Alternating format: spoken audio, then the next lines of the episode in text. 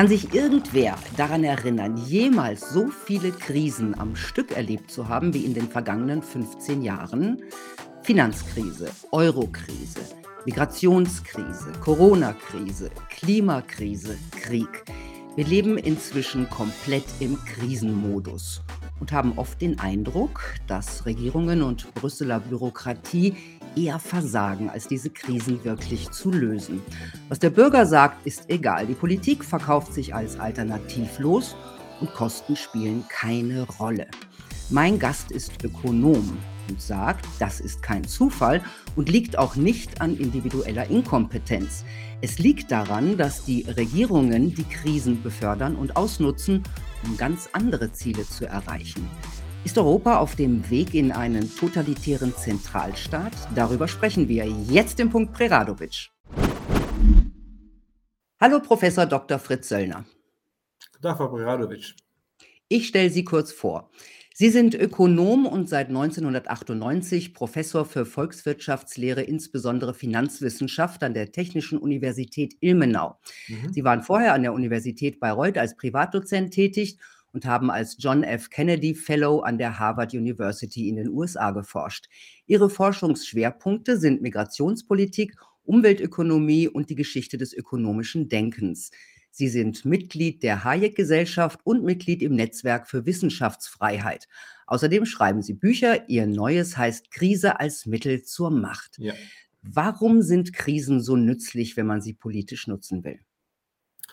Na, in Krisen äh, kann man leicht Maßnahmen durchsetzen, die sonst von der Bevölkerung nicht akzeptiert werden wür würden. Also im Sinne von Notmaßnahmen, die man halt in Kauf nehmen muss, das ist das eine. Zum anderen ähm, schart sich in Krisen die Bevölkerung typischerweise hinter der Regierung und versucht sie zu unterstützen und äh, zeigt dann Solidarität sodass auf, diesem, auf diese Art und Weise oder wegen dieser beiden Punkte äh, durchaus möglich ist, dann Krisen zu instrumentalisieren und mit Hilfe von Krisen andere Ziele zu verfolgen. Mhm, zu den Zielen kommen wir gleich. Sie schreiben, dass alle Krisen der letzten Jahre politisch ausgenutzt wurden. Woran erkennen Sie das? Gibt es da Grundmuster?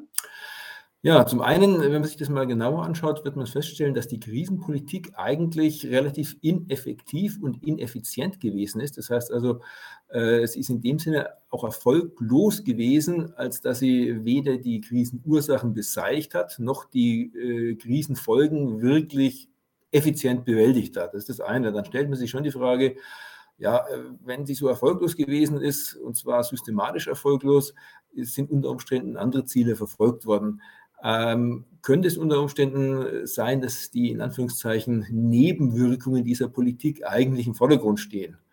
Und als Nebenwirkungen äh, kann man sehr schnell feststellen, dass man zum einen eine sehr starke und zunehmende Zentralisierung gesehen hat im Verlauf der Krisen, insbesondere auf europäischer Ebene. Also der Machtzuwachs von Brüssel im Laufe der, 20 Jahre, der letzten 20 Jahre ist wirklich sehr äh, ja, groß gewesen. Ja, und das andere ist, dass im Laufe dieser Krisen immer eine zu, immer ja, die Regulierung, äh, die Bevormundung, die Einschränkung von Freiheiten auch immer weiter zugenommen hat. Mhm. Und ich zitiere aus Ihrem Buch, so wurde in fast allen Fällen das jeweilige Ziel der Krisenpolitik verabsolutiert. Es sollte unter allen Umständen und ohne jegliche Rücksicht auf die Kosten erreicht werden. Eine Kosten-Nutzen-Abwägung wurde bewusst unterlassen. Wie wirkt das auf den Ökonomen? Ja, das wirkt auf den Ökonomen natürlich äh, sehr befremdlich, weil genau das ist ja das, was wir immer predigen als Ökonomen, dass man das Ganze effizient machen soll, Politik, dass man Kosten-Nutzen abwägen muss, in jedem Fall, damit keine Mittel verschwendet werden. Und ähm, von daher äh, gibt es schon zu denken, ähm, warum das so passiert ist was auch natürlich wieder ein Grund dafür ist, äh, auf die Idee zu kommen, dass hier andere Ziele vielleicht im Hintergrund gestanden haben. Mhm. Ähm, etwas, das auch in allen Krisen passiert ist, so wie Sie sagen, dass der Rechtsstaat beschädigt wurde. Recht und Gesetz seien vernachlässigt, missbraucht oder bewusst gebrochen worden. Können Sie mhm. da ein paar Beispiele nennen? Ja, da kann man wirklich jede Menge Beispiele nennen. Äh, am äh, offensichtlichsten ist es äh, vielleicht im Bereich äh, des Europarechts, also die Regeln des Stabilitäts- und Wachstumspaktes, das Verbot der Staatsfinanzierung durch die EZB, das Verbot der gemeinsamen Schuldaufnahme, das Verbot äh, der gegenseitigen Haftung, all das wurde über Bord geworfen und spielt heute überhaupt keine Rolle mehr. Ähm, ganz, ganz klare äh, Brechung, Umgehung oder Beugung von Gesetzen. Das ist das eine. Dann finden sich ähnliche ähm, ja, Symptome auch in anderen Krisen. Denken Sie an die Flüchtlingskrise die Entscheidung von Angela Merkel, die äh, Grenzen im äh, Sommer, Herbst 2015 zu öffnen, war ganz klar rechtswidrig. Ganz klar, mhm. ist immer ein fortgesetzter Rechtsbruch, immer noch, äh, weil ein Zurückweisungsgebot besteht, weil die äh, Flüchtlinge ja aus sicheren Drittstaaten kommen. Die müssten alle an der Grenze abgewiesen werden, durfte keiner reingelassen werden, äh, laut Recht und Gesetz. Ja, was hätten wir noch? Corona-Politik Verhältnismäßigkeitsprüfung fand nicht statt. Auch hier eine Verabsolutierung. Äh, das, was auf ökonomischem Gebiet die Kosten-Nutzen-Analyse ist, wäre auf juristischem Gebiet dann die Verhältnismäßigkeitsprüfung. Inwieweit sind diese Maßnahmen verhältnismäßig gewesen? Diese Frage hat man äh, nicht gestellt oder wenn man sie gestellt hat, insgeheim hat man sie zumindest nicht beantwortet. Äh, da kann man auch einen äh, grundlegenden Verstoß gegen äh, Verfassungsprinzipien sehen. Mhm. Und in der EU, wo wurden da Gesetze missachtet und gebrochen? Ja, wie ich es gerade eben gesagt hatte, also Schuldenunion, Haftungsunion, mhm. äh, insbesondere durch die Geldpolitik der EZB, äh, die das äh, Verbot der, äh, Staatsfin der Staatsfinanzierung durch die Notenbank ganz krass missachtet. Also gerade auf europäischer Ebene wurden wahrscheinlich sogar noch mehr Gesetze gebrochen als äh, im nationalen Rahmen. Beispielsweise hatte die Frau Lagarde früher gesagt, wir haben alle Regeln gebrochen, weil wir den Euro retten wollten. Ja, also das hat gar keine Rolle gespielt, äh, was es da für Regeln gab und Vorschriften. Hauptsache, dieses eine Ziel konnte erreicht werden. Mhm. Ja, das Bundesverfassungsgericht hat äh, die Gesetzesverstöße in Sachen Corona allesamt im Grunde abgenickt. Ja. Wie sehen Sie denn die Rolle des Bundesverfassungsgerichts oder des Europäischen Gerichtshofes? Äh, momentan ist Rechtsprechen noch deren eigentliche Kompetenz? Also die sehe ich sehr kritisch. Ich muss natürlich dazu sagen, ich bin kein Jurist, aber äh, auch als juristischer Laie fällt einem da manches auf. Die, äh, das Bundesverfassungsgericht äh, leistet dieser Tendenz zur Übertragung von Kompetenzen äh, äh, von den Nationalstaaten auf die Zentrale in Brüssel Vorschub.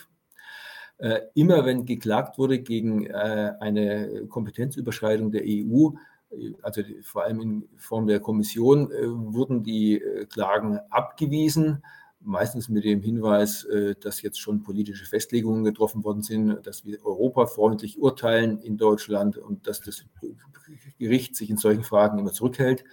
Hatten wir erst vor kurzem, also vor ein, zwei Tagen wieder beobachten können, als dieser Europa, dieser Corona-Wiederaufbaufonds, äh, Next Generation EU, äh, dieses gewaltige Schulden- und Transferpaket vom äh, Bundesverfassungsgericht abgesegnet worden ist, obwohl, und das ist das Interessante, obwohl es eigentlich die Bedenken der Kläger für berechtigt gehalten hat, äh, mhm. Wir sehen, dass das Bundesverfassungsgericht sich praktisch von äh, seiner Aufgabe der Ultravirus-Kontrolle, das heißt der Kontrolle von Kompetenzüberschreitungen äh, der EU-Institutionen, mehr oder weniger verabschiedet hat. Das letzte Mal, als das Bundesverfassungsgericht sich getraut hat, so halbwegs in diese Richtung ja, Stellung zu nehmen, äh, gab es ja einen großen Aufschrei in ganz Europa und äh, Vertragsverletzungsverfahren wurden angestrengt gegen Deutschland mit dem interessanten Ergebnis, dass die Bundesregierung sich verpflichtet hat, ähm, ja, äh, solche Urteile des Bundesverfassungsgerichts in Zukunft äh, ja, denen entgegenzuwirken, was natürlich auch wieder ein ganz flagranter äh, Angriff auf die Unabhängigkeit der Gerichte ist und äh, von daher wundert es ein bisschen, dass ausgerechnet diese Politiker, die solche Stellungnahmen, die solche Verpflichtungen abgeben, äh, am meisten äh, die polnische und die ungarische Justiz kritisieren. Mhm, ja, weil die natürlich in anderen Dingen nicht so mitspielen. Ja, ja, ja, Bei Ungarn kann man es jetzt ganz gut sehen. Und man hat aber auch, die EU hat ganz gut geschafft, Polen und Ungarn gerade auseinander zu bedienen. Richtig, richtig. Da hat, hat diese, konnte man auch diese Krise, die aktuelle, instrumentalisieren zu diesem Zwecke. Mhm, Teile und Herrsche. Sie haben Ja. gerade schon Christine Lagarde erwähnt. Äh, ich erwähne nochmal Angela Merkel, habe ich auch aus ihrem Buch. Die hat 2018 äh, als Kanzlerin gesagt, also sie hat davon gesprochen, Recht und Gesetz einhalten zu wollen, wo immer das notwendig ist. Ich meine, das ist eigentlich ein unfassbarer Spruch. Ja. Hat denn der Rechtsstaat überhaupt keinen Stellenwert mehr in der Politik? Also mir scheint nur noch einen sehr geringen, wenn man sich das so anguckt. Auch wenn man diese ganzen äh, Gesetz- und Regelverstöße äh, betrachtet, die ich gerade eben erwähnt habe, oder gibt es noch andere. Ähm, ja, also das ist auch eine Konsequenz des äh, koste, was es wolle, dieser Verabsolutierung der Ziele. Äh, nicht nur die ökonomischen Kosten spielen offensichtlich keine große Rolle mehr, sondern auch die Beschädigung des Rechtsstaates äh, ist auch äh, mehr oder weniger sekundär. Mhm, jetzt haben wir schön eingeleitet. Jetzt kommen wir mal zu den Zielen, weil normalerweise soll Krisenpolitik ja Krisen lösen, ne? Sollte man meinen, ja. Ja, sollte man meinen. Sie schreiben, dass das allerdings nicht das wahre Ziel ist der Politik. Was ist das Ziel oder was sind die Ziele? Was wurde in den letzten Krisen vorangetrieben? Also, wie ich äh, gerade eben erwähnt habe, ein gemeinsames äh, Merkmal eigentlich der ganzen Krisen, äh, aller Krisen in den letzten 20 Jahren war ja die zunehmende Zentralisierung auf europäischer Ebene. Das halte ich nicht für einen Zufall. Das ist meiner Meinung nach das Hauptziel, was mit dieser Krisenpolitik äh, erreicht werden sollte und auch erreicht worden ist, relativ effektiv. Ja, also da, äh, das ist kein Zufall gewesen, sondern man ist da sehr systematisch und planvoll und zielgerichtet vorgegangen so nach der Maßgabe des Junkerschen Diktums, dass man mal äh, zwei Schritte vorgeht und mal schaut, was passiert. Und wenn nichts passiert, macht man noch ein paar Schritte und dann, bis es zu spät ist und man kein Zurück mehr hat. Ja. Mhm. Also Sie sagen, es ist ein europäischer Zentralstaat geplant, ohne Ja. Nationalstaaten. Mhm.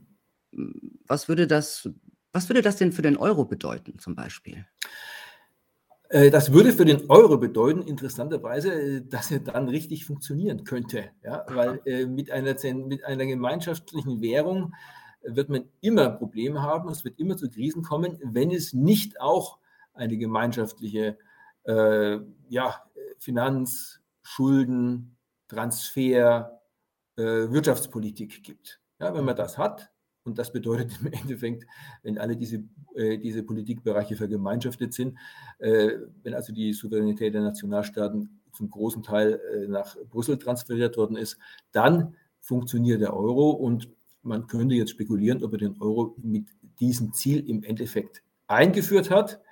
Ähm, das ist die eine Erklärung. Die andere Erklärung war, man hat gar nicht gesehen, was man gemacht hat mit dem Euro. Äh, und die Krisen, die da ausgelöst worden sind, die waren äh, ja, über einen hereingebrochen, äh, ohne äh, dass man mit ihnen gerechnet hat. Welche Erklärung jetzt da die schlimmere ist, äh, weiß ich gar nicht. Was sind Ihre größten Kritikpunkte an dem Euro seit der Einführung? Also der Euro ist meiner Meinung nach aus ökonomischer Sicht eine Fehlkonstruktion und zwar aus zwei Gründen. Einerseits ähm, ähm, habe ich eine zwangsläufig eine gemeinsame Geldpolitik, wenn ich eine gemeinsame Währung habe und so eine gemeinsame Geldpolitik, die kann immer nur oder allenfalls im Durchschnitt richtig und angemessen sein. Es wird immer Länder geben, die brauchen, die vielleicht eine etwas expansivere oder vielleicht eine etwas kontraktivere Geldpolitik bräuchten. Äh, da ist die Geldpolitik halt dann falsch in diesem Moment. Und diese unangemessene Geldpolitik kann bestehende realwirtschaftliche Divergenzen sogar noch äh, ja, vergrößern. Nehmen Sie an, äh, wir haben so eine durchschnittliche Geld- und Zinspolitik. In äh, Italien hätte ich eine Rezession, in äh, Deutschland hätte ich einen Boom. Für Deutschland sind die Zinsen zu gering, für Italien sind sie zu hoch, mit der Wirkung, dass die Rezession in Italien verstärkt und der Boom in Deutschland noch beschleunigt wird. Ja, also das ist erstens mal die, ja, die allenfalls im Durchschnitt richtige, aber nie für alle Länder passende Geldpolitik. Punkt eins. Zweiter Punkt, es gibt selbstverständlich keine Wechselkurse mehr. Da freuen sich die Touristen, dass sie keine Sorten umtauschen müssen. Aber auf der anderen Seite bedeutet das natürlich, dass man keine Wechselkursanpassungen statt, äh, durchführen kann. Äh, und damit äh, kann man bestehende ja, Wettbewerbsprobleme, die einzelne Länder haben, nicht mehr über den Wechselkurs ausgleichen, sondern diese Wettbewerbsprobleme, die stauen sich dann an und führen zu länger andauernden und zunehmenden Ungleichgewichten in der Handels- und Kapitalbilanz, was man ja an bestimmten südeuropäischen Ländern ganz gut beobachten konnte. Also eigentlich ein Nachteil für die ärmeren Länder? Äh, eigentlich schon, ähm, was, gewisse, was in, bis zu einem gewissen Grad durch äh, die Transfers äh, ausgeglichen mhm. wird und natürlich auch durch die Geldpolitik der EZB, die denen dann äh, ermöglicht hat, sich zu verschulden zu sehr geringen äh, Zinssätzen. Ja, also diese expansive Geldpolitik ist dann auf der anderen Seite und äh, stellt sich halt für diese Länder die Frage, was jetzt das äh, größere oder das geringere Übel ist. Mhm. Ja, ich hatte schon Gäste hier, die haben gesagt, dass es im Grunde den reichen also, dass dieses dass diese EU im Grunde den reichen Ländern viel mehr nutzt als den armen Ländern. Stimmen Sie dem zu? Äh, ja, auf dem Papier vielleicht schon. Wenn man sich mal anguckt, was Deutschland an Exportüberschüssen erzielt, dann kann man sagen, gut, äh, gewaltiger Zuwachs am Bruttoinlandsprodukt, äh, Exportüberschüsse und so weiter. Und es werden viele Forderungen gegenüber dem Ausland aufgebaut und dementsprechend auch ja, volkswirtschaftliches Vermögen. Allerdings steht das natürlich erstmal irgendwo auf dem Papier. Der, der, dem stehen jetzt keine realen äh, Gütertransfers gegenüber. Und ob wir diese Exportüberschüsse, ob wir, ob wir die jemals wiedersehen werden in Form von äh, Importen, die wir damit bezahlen können, äh, das ist die zweite Frage. Oder diese Forderungen, die wir ins Ausland haben, jetzt im Bereich der Target-2-Seiten zum Beispiel, was mit denen passiert und ob die wirklich zu Vermögenszuwächsen in Deutschland dann führen, äh, das steht noch in den Sternen. Mhm. Kommen wir wieder zum geplanten europäischen Zentralstaat. Der würde ja die Nationalstaaten komplett entmündigen. Und da fragt man sich natürlich, warum machen die Regierungen dieser Nationalstaaten das mit, sich selber rauszuschießen? Naja, ich würde es mal sagen, es ist vor allem eine Regierung, die das mitmacht, nämlich die unsere oder beziehungsweise die deutsche, muss ich genauer genommen sagen. Ähm, Sie sind ja aus Österreich zugeschaltet. Ja, ähm, bin aber, habe aber einen deutschen Pass. Okay, gut, also kann ich doch sagen, unsere in Deutschland Regierung. Aufgewachsen. also, ähm, ich würde mal sagen, äh, vor allem die deutsche Regierung, äh, und zwar Regierungen aller Couleur, ähm, haben hier äh, eifrig daran mitgearbeitet, die eigene Souveränität aufzugeben. Woran das liegt, da ja, gibt es verschiedene Hypothesen, vielleicht noch so eine Schuldlast aufgrund des Zweiten Weltkriegs. Ähm, vielleicht äh, allgemeine äh, zunehmende Gleichheitsideologie, die sich in Deutschland breit gemacht hat äh, und äh, wo man dann sagt, man möchte ganz alles überall gleich haben, nicht nur innerhalb von Deutschland, sondern vielleicht in ganz Europa. Äh, ich denke nicht, dass andere Länder unbedingt so, ja, das in der Art, auf dieselbe Art und Weise sehen wie ähm, Deutschland. Beispielsweise hat der Kollege Kerber aus Berlin mal ganz treffend gesagt, dass es den französischen Traum gibt, der darin besteht, dass äh, Deutschland seine Souveränität äh, zugunsten der EU abgibt und dass äh, die deutsche Wirtschaftskraft in den Dienst Europas gestellt wird, und zwar in den Dienst Europas unter französischer Führung. Ja? Also von daher äh, arbeiten auch äh, die Franzosen auf diese, äh, diese Aufgabe der Souveränität hin, sind aber äh, schon, äh, ja, ich sage mal, geschickter ihre eigenen Interessen dazu wahren und dafür zu sorgen, äh, dass das Ganze doch in ihrem Sinne passiert. Ja, und andere Länder, äh, die südeuropäischen Länder, ähm, die wollen wahrscheinlich weder eine nationale eine Führungsrolle in Europa übernehmen, noch die Souveränität aufgeben, sind aber, würde ich behaupten, äh, dazu bereit, wenn sie genug Transfers kriegen und wenn sie aus Deutschland dann finanziell alimentiert werden. Mhm. Sie schreiben auch, der Ukraine-Krieg wird genutzt, um den europäischen Zentralstaat äh, voranzutreiben. Inwiefern? Ja, da gibt es äh, einen, einen Punkt hatten wir schon äh, erwähnt, nämlich dieses Divide et Impere, dass äh, Ungarn und Polen äh, mhm. äh auseinanderdividiert worden sind und damit äh, Kritiker von Brüssel jetzt auf verschiedener Seite stehen sozusagen und dass Brüssel mit weniger Widerstand zu rechnen ist. Das ist der eine Punkt. Anderer Punkt im Zusammenhang mit der Geldpolitik der Europäischen Zentralbank. Jetzt hat man einen schönen Sündenbock gefunden in Person äh, von Herrn Putin, der jetzt für alle Inflation, für alle Preissteigerungen äh, verantwortlich ist, was natürlich in dieser Form nicht stimmt. Also die Europäische Zentralbank ist zu einem Großteil für die Inflation äh, verantwortlich aufgrund ihrer desaströsen Geldpolitik in den letzten zwölf Jahren. Ja, dann kommen natürlich auch weiter Forderungen äh, aus verschiedenen Mitgliedstaaten, Frankreich, Italien, nach Resilienzfonds zur Überwindung der Krisenfolgen. Und äh, Brüssel ist dem natürlich äh, sehr, es steht dem sehr aufgeschlossen gegenüber, weil damit natürlich auch wieder äh, Macht- und Budgetzuwächse für Brüssel verbunden sind. Was hätten wir noch? Ja, ähm, dann die Forderung, die zuerst aus Brüssel kam, der Ukraine äh, den EU-Beitritt äh, so schnell wie möglich zu, äh, ja, zu gestatten. Äh, auch das impliziert natürlich ein, eine Ausweitung äh, Brüsseler Kompetenzen und äh, des Brüsseler Budgets, ganz einfach deswegen, weil dieses Land noch auf Jahrzehnte am Finanztropf äh, der EU hängen wird, wenn es denn wirklich in Kürze Mitglied äh, werden sollte. Mhm, und dann haben wir ja die gemeinsamen Sanktionen äh, gegen Russland, die gibt es ja auch. Wir machen ja, ja fast alle mit. Ja. fast alle, ja. Ja. Ungarn schert da ein bisschen aus. Ähm, und die schaden derzeit Europa ganz klar mehr als Russland. Und das Neueste aus der Sanktionsküche ist ja die Obergrenze und den Preisdeckel für russisches Öl, den die EU Mhm. verhängt hat. Also Mhm. von der Leyen und viele, viele Medien feiern das als großen Erfolg.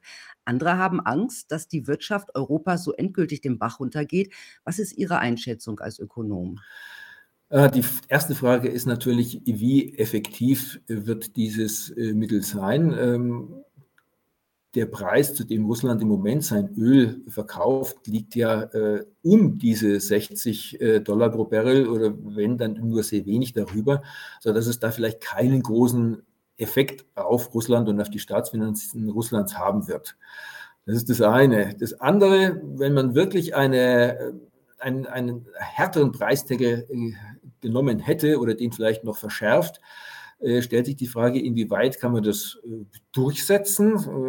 Russland hat ja schon eine eigene Tankerflotte aufgebaut, habe ich inzwischen Ja, mitgekriegt. ich glaube, 100 Schiffe haben sie Ja, inzwischen. ja, immerhin, immerhin, ja. Ja. Und ähm, das ist das eine. Dann gibt es natürlich genug andere Länder, die bereit sind, das Öl dann abzunehmen, auch zu höheren Preisen. Äh, Und letztendlich stellt sich nicht die Frage, wie Russland dann äh, auf diese Aktion reagieren wird, wenn es wirklich zu Produktionskürzungen und äh, zu Verkaufskürzungen kommt. Ja, dann äh, können wir uns von diesen 60 äh, Dollar pro Barrel sehr schnell verabschieden. Dann haben wir nämlich bald wieder Preise von über 100 äh, Dollar pro Barrel. Ähm, Russland hat zwar dann keine Deviseneinnahmen mehr, aber wir haben dann auch äh, gewaltige wirtschaftliche Probleme. Mhm. Wenn man das in Kauf nehmen will, na gut, ja, ist eine Frage. Aber dessen muss man sich zumindest bewusst sein. Ja, wir nehmen ja viel in Kauf. Richtig. Auch ähm, zum Beispiel kein Gas mehr aus Russland, das Mhm. Deutschland ja eigentlich wirklich dringend braucht. Also da mm, schütteln die viele Ökonomen ja auch, Ja. also nicht ideologisch verbrämte Ökonomen schütteln da den Kopf. Und ähm, man kann schon den Eindruck bekommen, der wirtschaftliche Niedergang scheint von dieser Regierung eingepreist. Mm, Wie nutzt denn ein schwaches Deutschland den eigentlichen Zielen? Ja, ich, also das scheint mir, diese ideologischen äh, Ziele, gerade bei den, bei den Grünen, äh, da scheint der äh, wirtschaftliche Niedergang vielleicht, äh, ja, vielleicht sogar gewollt zu sein, dass man sagt, okay, diese ganzen schmutzigen Industrien, diese ganzen Chemieanlagen, wo da raucht und überhaupt und stinkt und äh, das brauchen wir alles nicht. Ähm, das, vielleicht wollen die das und wenn sie es nicht wollen, dann nehmen sie es äh, zumindest äh, in Kauf mit der und zwar nicht nur mit den aktuellen äh, Sanktionen und der aktuellen Sanktionspolitik, sondern im Endeffekt schon seit 20 Jahren mit der Energiepolitik, bei der äh, zugunsten des Klimaschutzes Fragen der äh, Versorgungssicherheit und der Preiswürdigkeit vollkommen vernachlässigt worden sind, was beispielsweise der Bundesrechnungshof auch schon etliche Male angemahnt hat.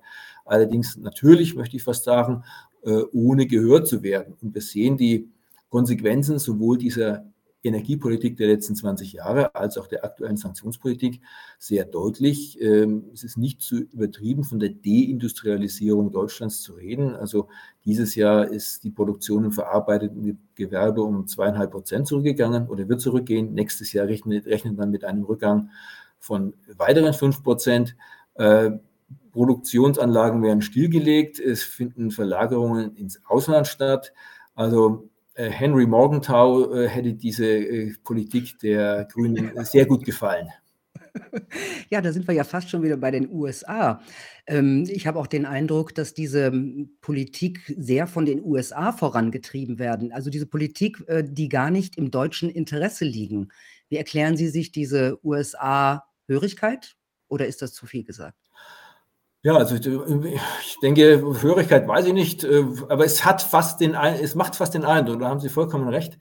Ähm, Im Sinne einer transatlantischen Harmonie ist man wirklich äh, bereit, so ziemlich alles äh, in Kauf zu nehmen. Die aktuelle Politik äh, dient, wie Sie richtig sagen, äh, den Interessen der USA vor allem. Ich meine, die profitieren davon. Ja, die können ihr Flüssiggas teuer nach Europa verkaufen. ja, und viele Unternehmen. Und wenn Unternehmen jetzt abwandern, ja, ja. dann und die, die, die Unternehmen kommen in die USA und äh, mhm. schaffen dort Arbeitsplätze und, äh, und Einkommen.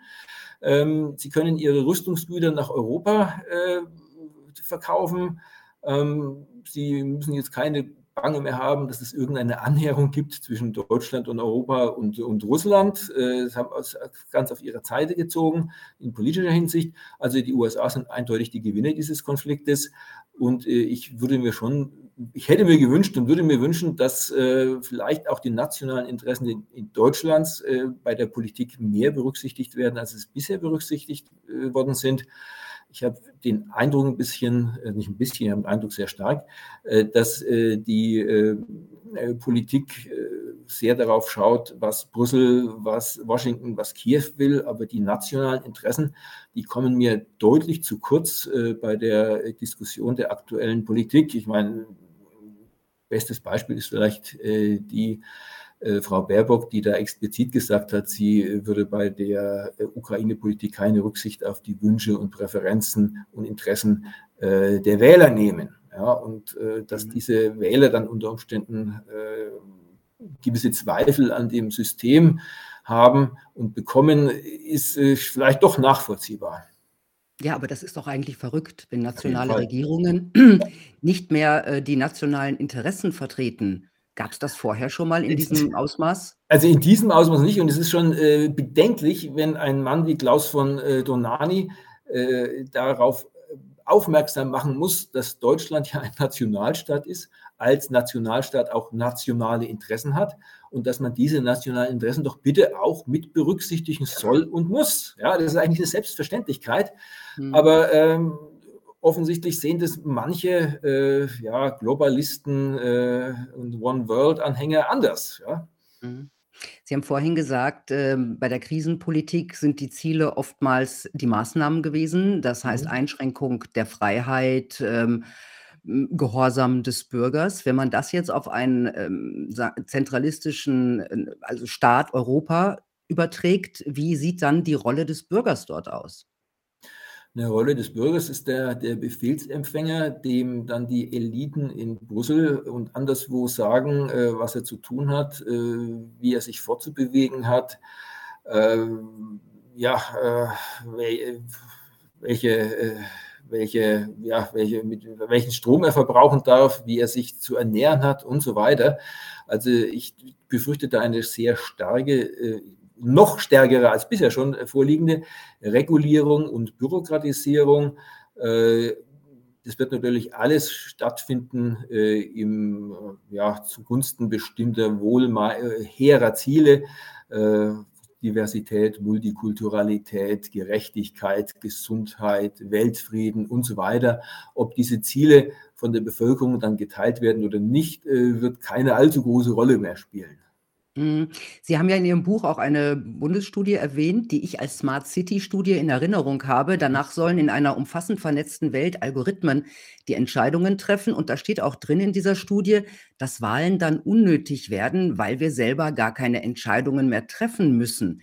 Die Autoren nennen das die Post-Voting Society, also die Nachwahlengesellschaft. Ja das ist doch ganz offen das Ende der Demokratie, oder? Ja, auf jeden Fall. Und es ist, ist, so, ist ganz erstaunlich, dass, dass sowas in einer äh, staatlich geförderten offiziellen Studie steht, stehen darf und äh, dass das so hingenommen wird und äh, dass es weiter keine Konsequenzen hat und dass da kein Aufschrei durch die Medien geht. Ja?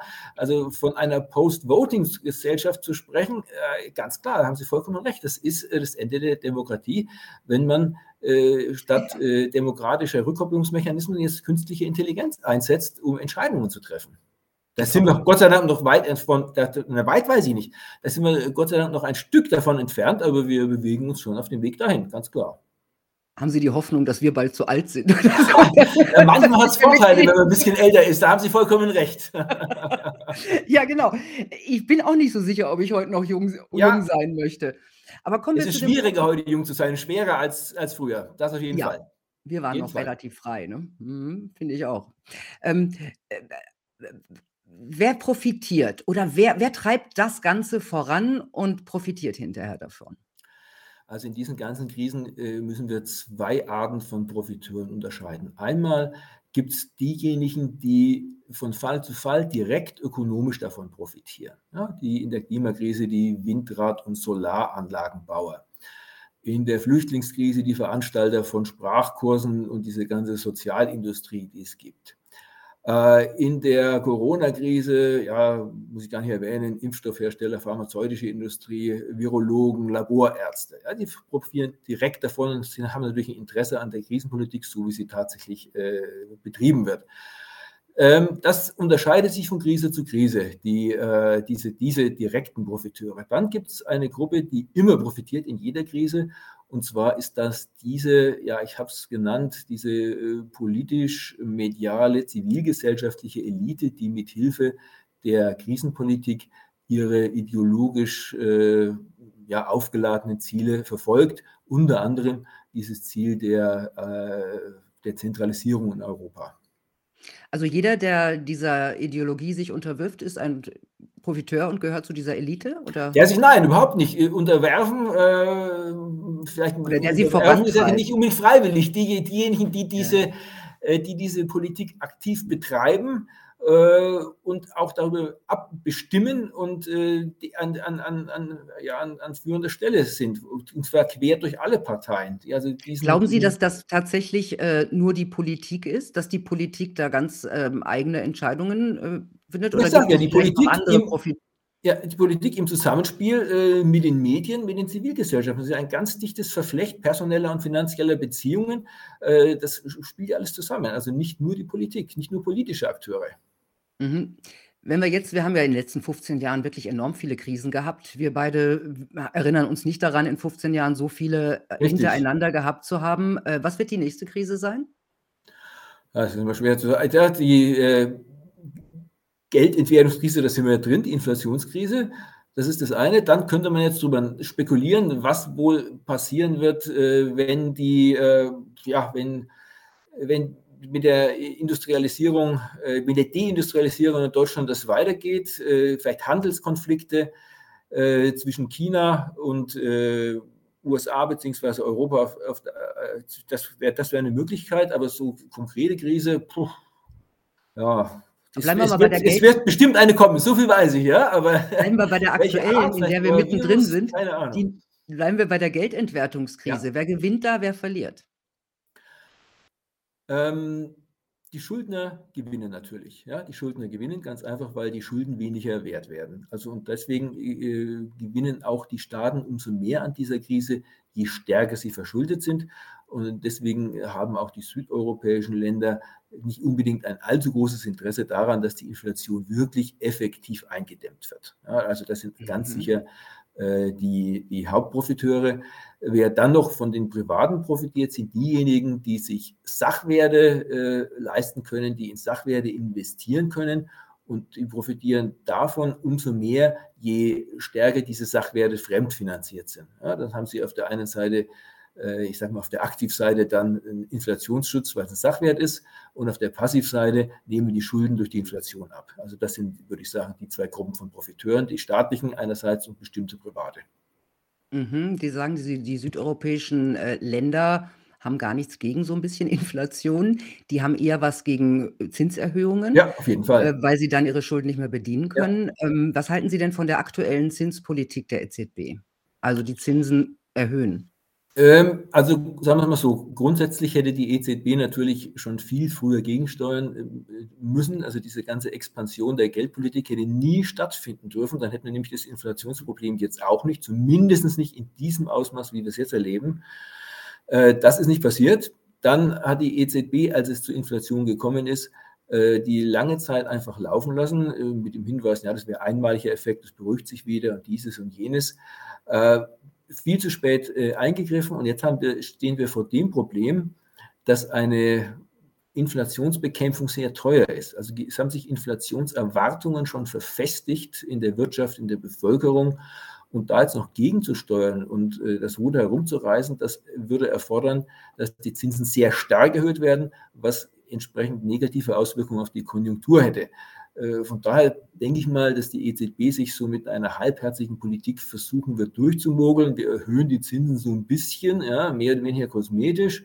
Wir können sagen, wir machen was und wenn dann trotzdem die Inflation da bleibt, äh, dann liegt das an dem Putin und an, seine, und an dem Ukraine-Krieg. Ja, also äh, von dieser EZB-Politik halte ich ehrlich gesagt nicht allzu viel, insbesondere da ja diese Zinserhöhungen äh, noch einhergehen damit, dass äh, die hat ja weiterhin sich die Möglichkeit offen gehalten, Staatsanleihen äh, der äh, südeuropäischen Länder äh, zu kaufen und damit die Geldmenge wieder zu erhöhen. Das heißt also, es ist so, als ob man gleichzeitig äh, das Gas bezahlt und die Bremse betätigt. Dass da nichts Vernünftiges dabei rauskommen kann, äh, liegt eigentlich auf der Hand. Mhm. Bei dieser Geldentwertungskrise, in der wir aktuell stecken, gibt es dann ja auch eine Umverteilung, ne, von Ja. Vermögen. Das heißt, die Reichen, das heißt die, die jetzt, äh, sagen wir mal, schöne große Grundstücke mit Schulden gekauft haben, die werden Ja. reicher. Ja. Die Armen werden ärmer. Das schon allein im Supermarkt jeden Ja, Tag. ja. Und das könnte natürlich schon zu einer explosiven Stimmung führen. Was Ja. glauben Sie, wie die Politik darauf reagieren wird oder wird sie darauf reagieren? Also es wird auf jeden Fall Verteilungskonflikte geben, insbesondere dann, wenn ich nicht noch äh, parallel irgendwie Wirtschaftswachstum habe. Und das sieht ja im Moment nicht wirklich danach aus, äh, sodass sich diese Verteilungskonflikte sehr schnell intensivieren äh, können. Äh, man könnte dann daran denken, dass äh, vielleicht so eine ähnliche Maßnahme ergriffen wird wie äh, nach dem Zweiten Weltkrieg, so eine Art Lastenausgleich. Das heißt also, dass es wirklich eine Umverteilung gibt zwischen den äh, Profiteuren der Inflation und den Verlierern der Inflation, abgesehen natürlich vom Staat. da wird äh, auf dessen Seite wird nichts umverteilt, der bleibt äh, Gewinner. Ähm, das äh, kann natürlich auch wieder äh, herangezogen werden, dieses Mittel, um so eine Wirtschaftsstruktur zu schaffen, wie sie im Interesse jetzt der, ich sag mal, der Eurokraten ist.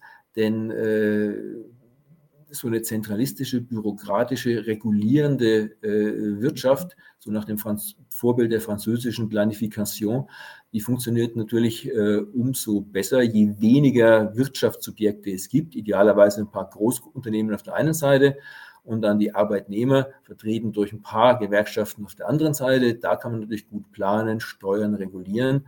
Äh, der Mittelstand, äh, so wie er für Deutschland typisch ist, stört da natürlich und wird unter die Räder geraten. Und äh, das ist vielleicht ein bisschen spekulativ jetzt, aber so eine Umverteilung, so ein Lastenausgleich könnte natürlich rein theoretisch auch dazu genutzt werden, äh, ja, so eine Wirtschaftsstruktur zu befördern. Mhm. Ja, der Mittelstand, ähm, ist schon ziemlich unter die Räder gekommen. Möglicherweise war sein Problem, dass er nicht nur stark war, sondern auch meinungsstark. Das Ja. denke ich mir hin und wieder. Ähm, was Sie gerade geschildert haben, heißt ja, dass die freie Marktwirtschaft bei uns passé ist. Wie nennen Sie das, was da kommt oder was da jetzt sich aufbaut? Na ja, ich habe schon mal ich habe gerade erwähnt, im Endeffekt läuft das auf diese französische Planification hinaus. Mhm. also, es heißt eine staatlich gelenkte Marktwirtschaft. Also, so Das ja klingt 'n an bisschen das klingt sogenannte 'n bisschen nach ja? Planwirtschaft. Wie bitte? Das klingt 'n bisschen nach Ja, Planwirtschaft. ja, klar. Ich meine, ist ja zum Teil. Aber wenn Sie mal schauen, was diese EU Green Deal beinhaltet, was da die Unternehmen alles machen müssen, was die für Regulierungen haben, ja klar, es es es läuft darauf hinaus. Im Endeffekt, äh, sehe ich ja so eine Konvergenz zwischen der dem Wirtschaftssystem hier in Europa und dem in China. Da ist kein großer Unterschied. Da ist kein großer Unterschied mehr. Da ist auch eine staatlich gelenkte Wirtschaft in China und hier läuft es darauf hinaus. Glauben Sie, dass das nicht nur 'n Manifest. europäisches Modell ist, sondern ein Modell für weite Teile der Welt? Weiß ich nicht. Ich glaube, das ist zumindestens, äh, in Europa wesentlich stärker ausgeprägt. Also, der Vorstandsvorsitzende von, äh, der BASF, der Herr Brudermüller, hat vor Kurzem mal ein Interview gegeben und hat sich darüber beklagt, dass es keinen Grund gibt, mehr in Europa zu investieren. Äh, nicht nur die, äh, teure und unzuverlässige Energieversorgung, äh, sondern auch die überbordende Regulierung, insbesondere im Zuge dieses EU Green Deal, hat er da angeprangert. Ja, und er hat natürlich dann auch, äh, den, äh, Worten Taten folgen lassen und, äh, in Deutschland werden Arbeitsplätze abgebaut, äh, in China wird 'n riesengroßes Chemiewerk aufgebaut und andere Unternehmen, grade aus in energieintensiven Branchen, die wandern jetzt, äh, in die USA ab. Aurubis zum Beispiel, das ist, äh, so 'ne Kupfer-Recycling-Firma, die machen ja 'n neues Werk in Georgia auf, wo die Energiekosten weniger als ein Drittel so hoch sind wie in Deutschland und natürlich auch die Energieversorgung zuverlässiger ist.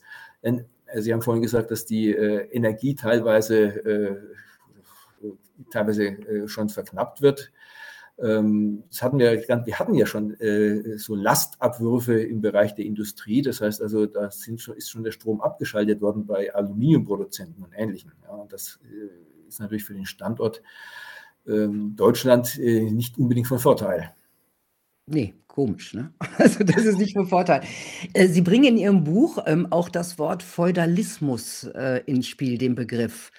Sie könnten sich vorstellen oder Sie spielen damit, dass, es, dass wir auch in eine Art neuen Feudalismus laufen. Wie meinen Sie das? Gut, das ist jetzt äh, vielleicht äh, ein bisschen spekulativ, so ein bisschen eine langfristige Betrachtung. Ähm, ich habe da eine Parallele gezogen zwischen dem mittelalterlichen Feudalismus und der Situation, äh, ja, wie sie sich jetzt am Horizont äh, andeutet.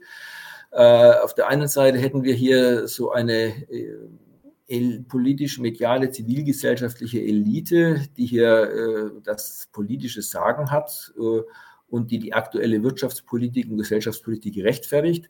Auf der anderen Seite haben wir dann Großunternehmen und deren Eigentümer, die die eigentliche äh, Verfügungsgewalt über einen Großteil des Volkseinkommens haben.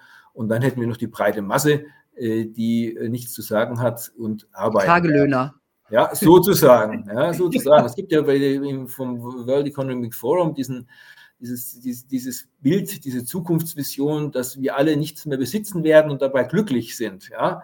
Mhm. Und das kann, darauf kann es natürlich auch drauf hinauslaufen.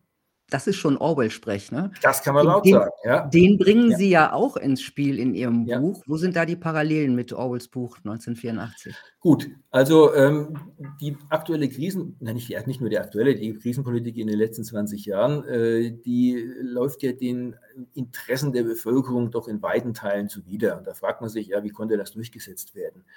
Und äh, es gibt erstaunliche Parallelen zwischen äh, der Art, wie die Politik hier durchgesetzt wird und äh, der Beschreibung in Orwells Buch, äh, der Gestalt, dass man fast auf die Idee können, kommen könnte, dass hier das Buch als Art Bedienungsanleitung oder ja, äh, herangezogen wurde. Ja. Also äh, es gibt die inneren Feinde, das sind diejenigen, die, die es wagen, die äh, Regierung zu kritisieren, die bösen Populisten. Ja. Es gibt die äußeren Feinde, äh, jetzt ist es Putin, früher war es der Virus, äh, dann der Klimawandel, äh, dann die, die, die Kapitalmärkte, die ungezügelten. Es gibt eine Art Wahrheitsministerium, die, welches dafür zuständig ist, dass die öffentliche Diskussion in bestimmten Bahnen läuft, wobei in Deutschland das Wahrheitsministerium eigentlich kein Ministerium ist, sondern äh, diese Rolle äh, erfüllen die etablierten Medien, äh, die ja. kritische Meinungen, äh, ja, Sie sprechen aus Erfahrung, äh, die kritische Meinung entweder gar nicht oder doch nur sehr, sehr eingeschränkt äh, zu Wort kommen lassen und damit den Eindruck in der Bevölkerung vermitteln, äh, es gäbe eigentlich gar keine Alternativen, beziehungsweise äh, die Politik, so wie sie jetzt gemacht wird, da kann man zwar im Detail vielleicht ein bisschen was äh, an der einen oder anderen Stelle auszusetzen haben, aber im Großen und Ganzen passt es schon. Ähm, weil es ja eben keine äh, grundlegende, äh, vorurteils, vorurteilsfreie und tabulose Diskussion mehr gibt. Mhm. Und wir haben Neusprech. Und wir haben Neusprech, richtig. Krieg ist Frieden. Was ja. es noch? Ja. Äh, was es noch? Ähm, Maske sind Freiheit. Ja, ja, äh, beispielsweise, ja. Oder ich meine, Neusprech, äh, äh, würde ich sagen, es sind bestimmte Uminterpretationen Interpretationen äh, von, von Worten. Ich meine, Rassismus, äh, was äh, wissen wir alle, sollten wir wissen, was das ist und äh, dass das, was darunter zu verstehen ist, aber es gibt ja heute auch sowas wie Altersrassismus oder Geschlechtsrassismus, vollkommener Unsinn oder Diskriminierung. Ja, Diskriminierung bedeutet eigentlich nur eine Unterscheidung, diskriminare, für Lateinisch unterscheiden. Äh, jetzt ist heute alles Diskriminierung, obwohl eine Unterscheidung, eine Diskriminierung im neutralen Sinne eigentlich äh, ja, äh, normal ist oder notwendig ist für das Funktionieren der Gesellschaft. Oder äh, Verschwörung. Ja. Was ist heute nicht alles Verschwörung? Ja. Eine Verschwörungstheorie, ne? Oder Verschwörungs ja, Verschwörungstheorie, ganz klar. Ja. Also das sind solche Begriffe, solche Kampfbegriffe, solche Schlagworte, solche Totschlagargumente, kann man es gar nicht sagen, solche Totschlagargumente in Anführungszeichen, äh, die benutzt werden, um, um, um Kritiker mundtot zu machen und äh, die Diskussion in bestimmte Bahnen zu lenken. Oder diese Diffamierung von Kritikern, wenn man, wenn man äh, an der äh, Asylpolitik äh, Fehler äh, wagt zu bemängeln, ist man Ausländerfeind oder Nazi. Wenn man die Klimapolitik für ineffizient hält, ist man äh, Klimaleugner, obwohl ich gar nicht weiß, was das bedeuten soll. Klimaleugner, dieses Wort allein ist unsinnig. Äh, genauso wie Corona-Leugner oder Impfskeptiker und ähnliches. Ja, also, ähm, Impfgegner. Ja, ja, ja, ja, ja, ja, ja, genau. Aber das ist, äh, ja, ja, es ist wirklich verrückt. Ich meine, ich habe auch gelesen in Ihrem Buch, ähm, Sie wünschen sich eine rege Diskussion zu Ihren Theorien oder Ihren Thesen. Ja. Glauben Sie wirklich, dass es die geben wird? Jetzt gibt es, äh, wir zwei ja, haben jetzt schon zwei, Diskussion, aber, aber eine rege Diskussion in den Mainstream-Medien, äh, befürchte ich, äh, wird eher nicht stattfinden. Ja? Es gibt schon mhm. bestimmte äh, Gruppen, die da aufgeschlossen dafür sind, bestimmte Veranstaltungen, wo ich meine Thesen vortragen darf, aber man erreicht halt nicht die breite äh, Masse der Bevölkerung und mit Andersdenkenden ins Gespräch zu kommen, ist sehr schwierig, sehr schwierig. Ja. Bei Lanz habe ich sie auch noch nie gesehen. Oh. wir, wir, haben gerade, wir haben gerade äh, von den Zielen gesprochen, von dem äh, europäischen Zentralstaat, der auch ein totalitärer Zentral Zentralstaat ist in dem Bürger wenig zu sagen haben. Glauben Sie denn, dass diese Entwicklungen noch zu stoppen sind? Ja, ich habe im letzten Kapitel meines Buches äh, darauf hingewiesen, äh, dass man das vielleicht noch ändern kann. Ich bin skeptisch zugegebenermaßen, aber wenn diese aktuelle Krise doch irgendwas Gutes haben sollte, dann das, dass viele Bürger jetzt aufwachen und sich überlegen, ja, Augenblick, äh, war die bisherige Politik wirklich so richtig? Hat das alles gepasst? Ist das alles, geht das alles in Ordnung? Jetzt, wo es den Leuten an den Geldbeutel geht, ja, äh, kommen die unter Umständen doch ins Grübeln. Und äh, gerade eben in den ostdeutschen äh, Bundesländern, äh, da sieht man schon sowas wie äh, regelmäßige Demonstrationen gegen die Regierungspolitik, die doch auch alles Nazis, schönen, ja, ja, ja, schönen Zulauf, Zulauf mhm. haben. Äh, das hat ja die Frau Faeser schon im Vorfeld gesagt, bevor es zu den Demonstrationen kam. Wenn es zu den Demonstrationen kommen sollte, dann sind das alles Nazis, Populisten und Rechtsradikale, die man nicht nur ignorieren kann, sondern ignorieren muss. Äh, was das für eine Botschaft sendet, äh, ist, glaube ich, auch offensichtlich. Äh, ich frage mich nur, wie lange es dauert, bis diese Protestwelle auf die westdeutschen Bundesländer überschwappt. Bis jetzt sehe ich da noch nichts davon, aber wenn die Preise erstmal weiter steigen und man dann in kalten Wohnungen sitzt, könnte es sein, dass sich da auch was ändert. Ich glaube, was vielen Wessis gemein ist, das ist der Glaube, es wird immer noch irgendwie alles gut gehen. Das sind die amerikanischen Filme, die wir alle ja, ja. in unserer Kinderzeit ja, gesehen haben. So ähnlich. Ja, vielen Dank, Professor Söllner, für diese spannenden Hintergründe. In Ihrem Buch gibt es noch viel, viel mehr davon, muss sagen. Ähm, ich habe es gern gelesen, weil es auch für einen Laien wie mich super gut verständlich war. Also das war mein Ziel. Sehr gut, vielen Dank. Danke Ihnen. Tja, Leute, der freiheitsliebende Bürger, hm, der sieht, steht harten Zeiten gegenüber. Eigenverantwortung scheint ein Auslaufmodell und wer aufmuckt, der kriegt eine Klatsche. Aber noch geht friedlicher Widerstand. Nicht ganz ungestört, wie wir gerade gesprochen haben, aber noch geht's. Und das ist wichtig. Ich wünsche euch eine gute Zeit. Bis bald.